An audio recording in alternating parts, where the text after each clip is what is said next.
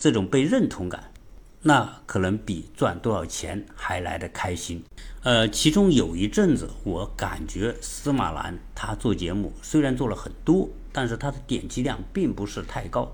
曾经在他的节目里面邀请了一个小伙子，如果经常收看视频节目，不管你收抖音啊、头条或者是西瓜视频，都知道这个小伙子，而且他也做微信公众号。那为什么司马南要邀请这个小伙子来上他的节目呢？除了好奇，除了对欣赏，可能也包括的某种嫉妒，因为这个小伙子八零后，而司马南五零后。他们的年龄相差三十多岁，就是这个八零后的，今天成为网络媒体的大 V。我看他的西瓜视频的粉丝量也高达五六百万。一个中专毕业的湖南小伙子，到广东去闯荡，做过各种各样的工作，生产线是什么做生意啊，做买卖啊都干过。后来做自媒体，做得非常成功。现在有一个工作室，而且。这哥们做节目吧，还经常自己就实地考察，比如说印度啊、墨西哥啊、全世界啊、非洲啊等等都去。所以他做的节目啊，只要是关于国际的各种话题的，他都要到那些国家去过。当然，他后面也有一个团队，就是这么一个草根，硬是凭着出色的内容和有趣的讲解，赢得了很多的观众，因此他的粉丝量也很大。这对于司马南来说，我想可能也是某一种的刺激。为什么这小伙子，这个哥们，他就是一个这么小的草根，竟然能把自己的自媒体做得这么好，这么多人喜欢和关注？所以他们的节目就聊这些话题。这小伙子呢，实际上他的口才并不是特别好。你看他的访谈节目，司马南跟他对话，包括你看，呃，他被邀请参加某些论坛讲话。实际上，他的那种现场的表达和幽默感都是一般般的，但是很有文采，因为他他有人收集资料，有人整理，然后包括写成东西。如果写的才能，他在写的过程当中，能把一些历史的枯燥的东西写得比较有趣，所以从这个事情，我觉得啊，司马南是比较希望自己也会有很高的关注度。毕竟司马南出道很早吧，上世纪九十年代出来打假、打气功等等，早就是名人了。那对于这点来说啊，我是小人之心，仅仅是我的一种感觉和猜测。那为什么司马南同志现在要来聊联想？因为联想是一个不错的目标，在二零零零年到二零一零年，联想那是绝对的主角，在企业界，在商场。由于他做电脑做得不错，并且在2005年花了15亿美元收购 IBM 的个人电脑部门，似乎让中国人看到一种希望，也看到中国科技的发展和逐渐的强大，竟然能够把 IBM 的个人电脑部门收入囊中。所以那个时候的联想，绝对是中国高科技公司的一块招牌和一个代表。而联想集团的创立者和领导者柳传志，是在那个年代企业家的标志性的人物，有人把他尊称为中国企业家教父。像马云这些中国响当当的人物，当时都尊称柳传志为师傅，而且在柳传志的声誉的高峰时刻，组建了泰山会。加入泰山会的，都是像。马云、俞敏洪、史玉柱、郭广昌等这一系列中国炙手可热的企业家，记得曾经在二零零几年，中央电视台推出了一档真人秀节目，叫《赢在中国》。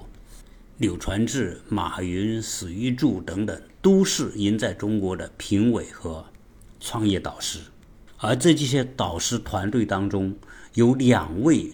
主导是一位就是柳传志，另外一位就是马云。虽然今天的联想不像当初那么高的热度和声誉度，但是联想还是中国非常知名的品牌和大企业集团，所以拿它来做话题，一定还是会受到极大的关注。特别是这些话题不是赞美，而是批评，而是质疑的时候，这种受关注度会更加的高。那一旦质疑联想，就意味着质疑二零零零年到二零一零年那个时代中国企业界的偶像，同时被定性为中国企业教父的柳传志也将被推下神坛。加上联想是一个大众品牌，我相信很多人都买过联想的产品、联想的电脑、联想的手机，所以聊联想特别容易达成。受关注的效果。同时，呃，司马南从联想的上市公司的报表和披露的资料所找出的那些相关的问题，一经提出，立刻受到普通民众的关注。因为这些问题，包括联想还是不是中国企业，联想收入的百分之三十多为什么成为联想高管的福利，连退休的人。每年的工资可以高达几千万。联想二十七名高管当中，有十四名是外国人。到目前，联想并不是一个高科技公司。虽然它在科创板上市的时候想用高科技公司的名义来上市，结果一日游就退出了，因为联想的研发经费只有百分之二点几，低得可怜，以一个高科技公司的身份完全不相符合。联想就是一个非常普通的电脑的组装公司，它没有任何核心的技术掌握在自己手里，它也没有操作系统，更没有研发芯片。按理来说，像联想这样一个标杆性的企业，那应该在中国和美国的竞争当中担当大任，但事实上来说，它什么也拿不出来。而在今天中美科技战，美国通过科技霸权压制中国的时候，真正可以站出来抗争的就是华为。今天的华为成为中国人心目当中的骄傲，也成为中国和美国对抗的中流砥柱。特别是美国通过孟晚舟事件，令到华为的声誉在中国人心中达到了前所未有的地位。而相比之下的联想，在这种时候需要他站出来作为的时候，显得没什么作为。所以这个时候。质问联想，会将国人的情绪很快的激发起来，所以联想和华为形成了一个鲜明的对照。人们有多爱华为，就显得有多不喜欢联想，因为觉得联想是一个恨铁不成钢的一个企业，变成了人们心目当中的一个负面品牌。而司马南只是在这个时候推了一把，那联想这样一个庞然大物。在司马南的手撕之下，会不会土崩瓦解呢？会不会倒掉呢？这些都变成老百姓心中的一个心理悬念。由于最该担当大任的像联想这样的企业，在中美的对抗当中的这种表现，使得老百姓也想知道司马南提出的这些问题，联想你能做什么样的解答？从联想对司马南所做出的这一系列的节目当中，不能够做出正面的回应。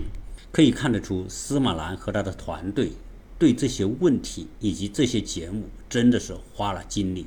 就像我们中国人经常说的“打蛇打七寸”，结果这几个问题真的成了联想的七寸，打得联想毫无反手之力，真的就像一个泥菩萨被一个北京东城区的居民司马南手一撕两半。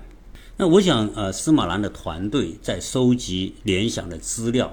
这都是可以在香港的联交所他所披露的信息当中可以获得，因此这些信息以及根据这些信息，司马南所做出的这些质疑，联想没有办法进行有力的反击，因为他没法反击，也不能反击，因为反击就意味着他自己在联交所所公布的数据是不对的，是假的，但是也不能去认同。所以既不能反对，又不能认同，就哑了，就没法回复。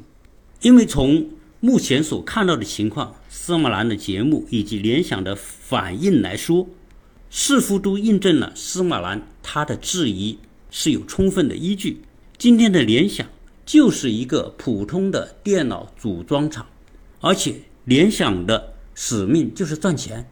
因为柳传志在和倪光南。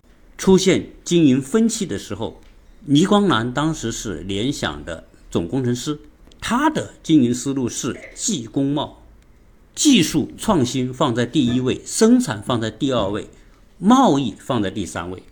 而柳传志对于联想提出的经营方向是贸工技，这个贸工技是贸易放在第一位，贸易干嘛？就是要赚钱嘛。工呢，就是加工嘛。技术创新放在最后。可能又正因为是柳传志主导的联想以及他的经营的方针，导致了联想今天变成了一个平庸的加工企业，而不是像华为那样具有自主知识产权、核心技术和创新能力的这样一个企业。所以，联想的平庸化似乎是由柳传志决定的，而因此，柳传志这个人曾经高大的形象。在这种解剖当中，是否变成一个平庸的企业家，和曾经的企业家教父的形象相去甚远？再加上他的徒弟，就是现在的联想的董事长杨元庆，曾经公开说过，联想不是一个中国企业，而是一个国际化的企业。大家在想到司马兰说的。二十七位高管当中，十四位是外国人，其中不乏美国人，而且包括有美国军方背景的人。那这个话题就很敏感。就像中国的企业，比如华为，为什么美国不让华为在美国销售？就是因为说担心华为会有后门，会收集美国的情报。那现在呢？联想的电脑现在在各个政府部门都有用，大量的用在政府部门，而联想的高管。又有大量的外国人，包括美国人，包括军方背景的人，那会不会带来国家安全的隐患？那司马南这个质疑，会击中很多中国人内心的那种担忧。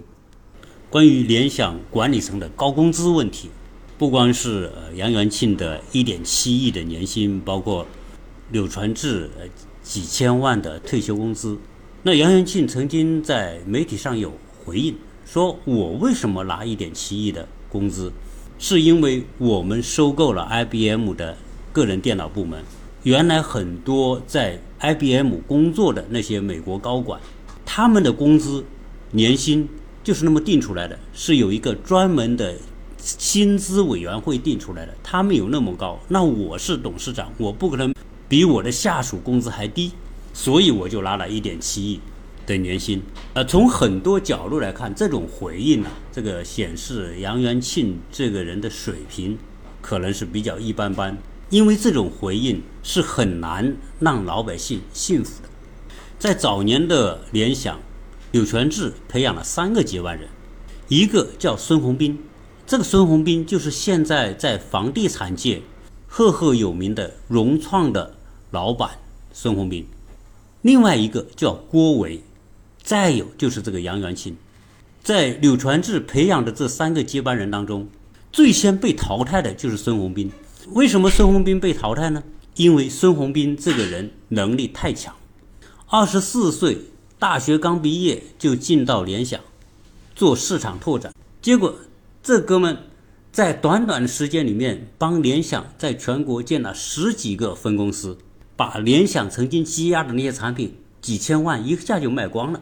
所以显示出非常强大的市场运营的能力，他下面那帮人也很服他。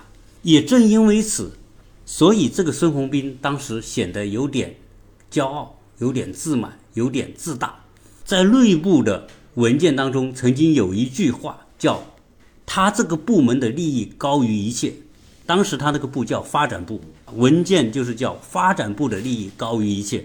结果这个文件呢，被柳传志老人家看到了。一看到之后，那那还得了，对吧？你现在还仅仅是一个部门，就拉山头，有点拥兵自重的感觉。结果在孙宏斌二十七岁的时候，柳传志以孙宏斌挪用公司公款为由，将孙宏斌送进监狱，坐了五年的牢。然后出狱之后，三十二岁，孙宏斌开始创业，做房地产的中介。为了开这个中介公司，他还去找柳传志，柳传志也见了他，问了他的想法和打算。孙宏斌说：“我想自己创业。”柳传志那个时候还借了他五十万创业资金，这个有能力的人呢，他就是有能力。孙宏斌自己创业之后，他的房地产中介做得很好，很快从做中介到做开发。而柳传志一看这家伙果然是个人才，后来又追加对孙宏斌的投资，联想借孙宏斌的房地产发展介入到房地产领域。后来孙宏斌将这个联想有关联的房地产公司改名为融创。就是今天的融创是中国十大房地产公司之一，所以孙宏斌因为太有能力，加上这个人敢作敢为，所以柳传志并不喜欢这种管不住的人。第二个接班人叫郭维，柳传志也不是太喜欢他，因为这个人能力也不错啊。既然有能力，我又不太喜欢他，我就支持他去重新发展和创业，所以就搞了个神州数码。后来，这个神州数码在香港还上市，也发展出了一片天空。那第三个接班人就是杨元庆。由于杨元庆比较老实、比较听话，说白了就是他能够控制得住，所以最后杨元庆成了柳传志的接班人。所以你看杨元庆的一些对话访谈节目，可以看得出这个人是比较。中庸一点啊，也可以说是比较平庸一点，就是不是那么有个性，也不是那么张扬。因此，这种感觉呢，就觉得他就是一个阿导的感觉。然后柳传志呢，就是那个幕后的垂帘听政的太上皇。呃，曾经柳传志有好几次退休啊，宣布我退休了，我我交班交给杨元庆。结果呢，联想一遇到危机搞不定了，哎，柳传志又重新出山。又担任董事长，等危机过去之后，哎，又交班，又宣布退休。所以司马南手撕联想这个戏演到现在，那柳传志从至高的神坛就跌落到了谷底。很多普通老百姓这个时候回过味来，就是说当初在二零零零年到二零一零年。那个阶段是联想最辉煌的时候，也是柳传志在中国商业界最鼎盛的时候。似乎没有人对他有什么质疑？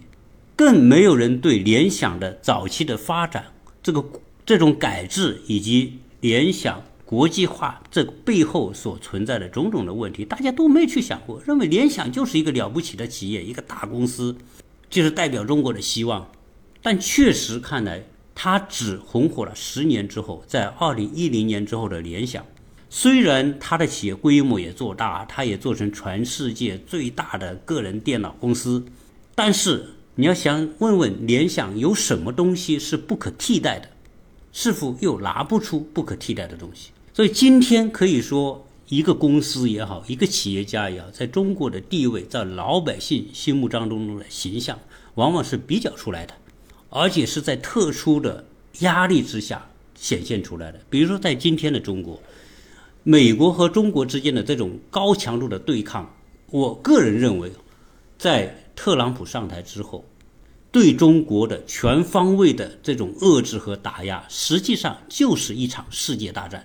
只是这种世界大战的方式不再是用枪和炮来展开的，而是直接用更加隐蔽和致命的方式。就是我掐你脖子。大家经常看到有一个人，比如说夫妻吵架，然后这个老公气得要死，就恨不得就把老婆给掐死。那怎么掐？就是两手摁着脖子呗。那那不让你呼吸，那不就死掉了吗？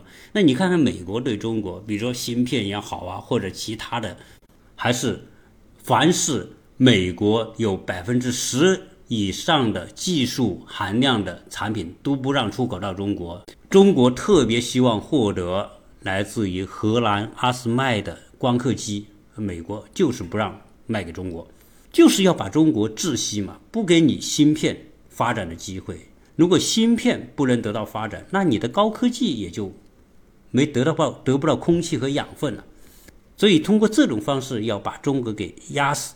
所以从这个角度来说，中美。之间目前的状态，在过去几年就是打了一场世界大战，而打下来的结果，让中国知道中国的底气在哪里，也知道中国的弱点和软弱在哪里。呃，从所以很多人从这个角度来说，中国要感谢特朗普。如果特朗普不玩这么一下，我们还不知道我们接下来该怎么做？我们还可能会躺在这种舒适圈里面，认为，哎，我中国发展不错啦，我们现在已经很厉害了，这种厉害，那种厉害。但是突然发现别人一掐我们脖子，我们就受不了。所以这个时候，华为为什么成为中国人心目当中、年轻人心目当中的一个旗帜，也凝结了年轻人和中国人的那种民族情怀。因为华为面对的是生死抗争，这种生死抗争不仅仅是华为这一个公司的，甚至是关系到中国整个未来的发展。所以也可以说，联想是运气不好，遇到了华为这样一个真正的顶梁柱的企业，成为人们心目当中的一个旗帜，而联想失去了这个旗帜的作用和意义。当这个失去，主要还在于他自身的经营道路所做的选择的错误。在联想鼎盛的时候，他的实力远远高出华为。放到今天，十年之后，今天的华为的实力远远高出联想之上。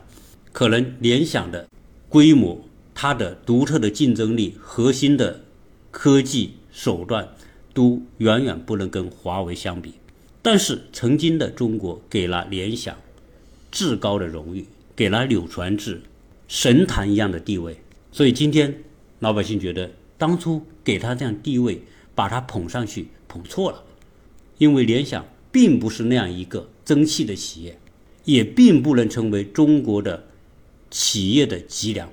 所以，所以司马南这么一质疑，这种反差一出现，让人们很快的。就站到了联想的对立面，所以鼎盛时候的联想，从某个角度是被光环所裹挟，呃，很多的名人都把柳传志吹得像神一样，结果在这一次司马南和联想的这种撕逼当中，也被躺枪哈。其中一个像白岩松，白岩松是呃，我们说媒体界的常青树红人，而且。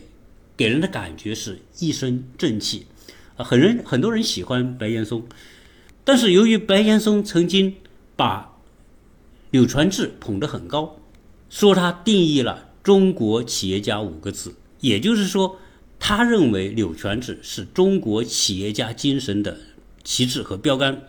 结果今天被司马南扒开一看，联想是那么一个不堪的企业，结果老百姓对于当初。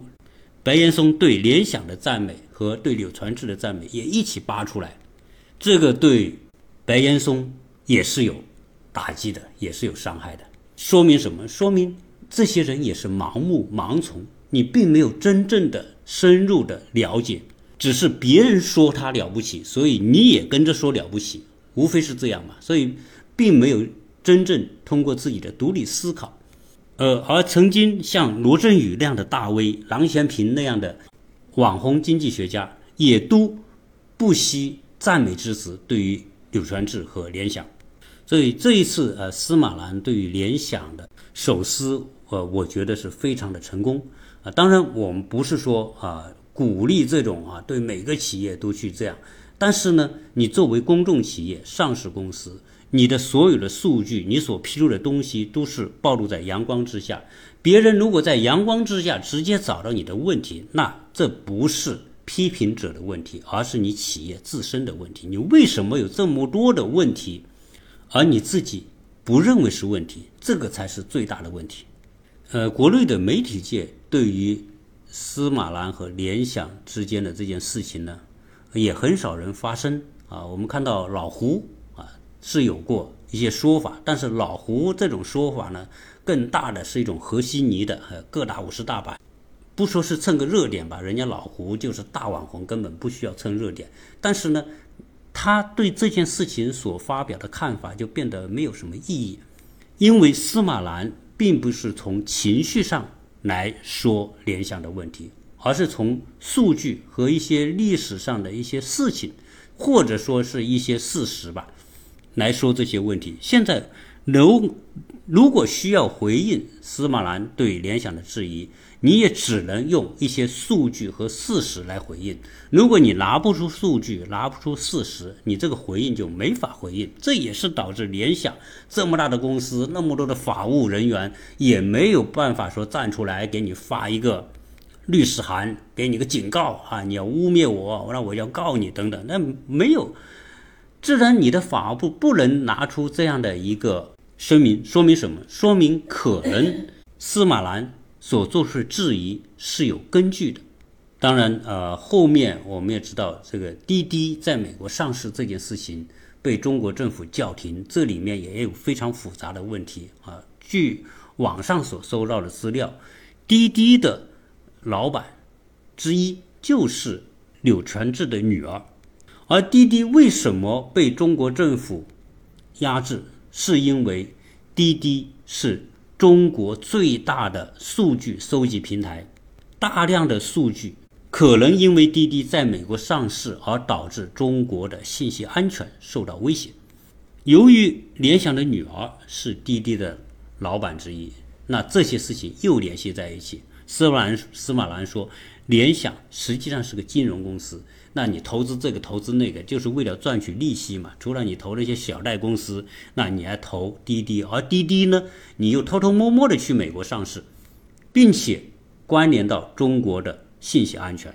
所以把这些事情串在一起，就能够理解为什么这些中国的其他的媒体没法对这件事情发出评论。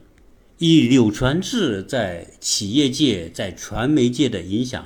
你要拉些人来为自己维护一下，当然肯定是做得到的。但问题是，这些媒体也要看风向啊。如果站错了队，也是很麻烦的。就像白岩松，人家是几年前、很多年以前表扬柳传志，结果都被扒出来。那郎咸平那个曾经很火很红的经济学家，呃，赞美柳传志的话也被扒出来。这些媒体，这些。大 V 们现在对于联想是不敢随便表态，因为弄不好就惹火烧身。那当然，我们还要我自己的感觉哈，就说现在这样一个自媒体时代，很多曾经的名人、曾经的红人，实际上一夜之间大家就发现，从原来万人瞩目、顶礼膜拜，到一夜之间被打翻在地、踏上一只脚的事情已经太多了。过去的权威现在遭受到质疑，啊，这个我觉得是一种正常的思维的回归。也就是说，现在人敢于对权威提出质疑和挑战，这是一种社会的进步。呃，东城区居民司马兰可以对联想提出这样的挑战，我觉得从某个角度来说也是一种进步，因为他的质疑是用数字说话。不是仅仅喊口号、谩骂和攻击。如果是谩骂和攻击，我相信以联想这样的地位和影响力，不是一个一般的人可以谩骂得了的。那只有用数字才能够揭开联想内部存在的问题。那我想这件事情呢，不仅仅是对联想，可能对很多公众公司都是一个警醒。你要上市，你要圈老百姓的钱。啊，你必须做得足够的好。如果你做得不够好，你那些不光彩的事情做得太多，今天是联想遭受质疑，可能明天是另外一个公司公众公司遭受质疑。啊，就像我们说，曾经的中国创业教父，人们也发现他身上有那么多的光芒，但是他身上似乎也有那么多让人质疑的东西。我们都知道。呃，马校长，呃，这是全中国最知名的企业家，啊，曾经做了很多的事情，大家都是对他顶礼膜拜，走到哪都是像明星一样的捧着。后来经过几件事情之后，发现很多东西和大家想象的不一样，所以经过呃司马南这件事情，我觉得给中国的舆论界打开了一个缺口，看问题从多角度更加全面，我认为这是一种进步。任何光环后面都是黑暗。你想，你要享受多大的光环，你要准备好，你可能你内在的某种黑暗也被别人窥探到。呃，当然和我们现在的这个舆论也有关系，因为中国走到今天，开始探索一条属于自己的路。包括现在我们说，从政治的角度来说，中国的政治正确之一就是要做共同富裕，要让那些老百姓脱贫，要减少贫富悬殊，要探讨二次分配。结果这个时候，你某一些盈利并不怎么样的企业，负债那么高的企业的高管拿那么高的工资，这就是和时代的呼声不协调。在今天中国面临着跟美国进行竞争的时候，中国只有有核心的技术能力和手段，你才可能站在世界的舞台，才可能支持支撑中国的发展。而这种企业在中国来说不是太多，而是太少。华为今天在中国人心目当中的那种形象、那种地位，确实是靠扎扎实实的工作做出来的。而不是靠冒功绩那种简单的赚钱的思路做出来的，所以一讲到冒功绩，我就想这个事情对柳传志个人的声誉是有影响的，因为把贸易放在第一位，本质上他就是一个商人。贸易从某个角度是浮云，是投机。你只有有自己核心的科技，你才能够在某个领域里面扎下根，才不容易被动摇。所以，一个以贸易作为核心的企业和一个以技术开发作为核心的企业，它是本质上是完全属于不同层次的企业。呃，我们看到《人民日报》对这件事情都有态度，其中有一篇文章的标题特别有意思，说“与其坐而联想，不如奋起华为”。啊，这个标题就把两个企业的高低。完全放在不同的位置。曾经联想的广告语叫“世界失去联想，人类将会怎样”。这个广告语曾经被认为是中国最成功的广告语之一，而且呃，也将联想塑造成一个影响世界的创新企业的形象。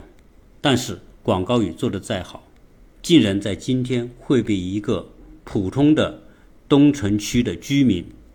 一尸两半的这种结局，而在去年美国打压华为的时候，华为登出了一个广告，就是一架弹痕累累的飞机在空中顽强的飞飞行的那个广告，广告语叫“没有皮糙肉厚，哪来伤痕累累”。所以这呢都可以看出，联想和华为是属于不同性质的企业，他们的处境不同，他们的追求不同。他们的价值和意义也不一样。那今天这一期关于呃司马南和联想的话题呢，呃，我呢站在我个人的角度来谈我个人的看法，希望大家可以一起讨论。谢谢大家收听。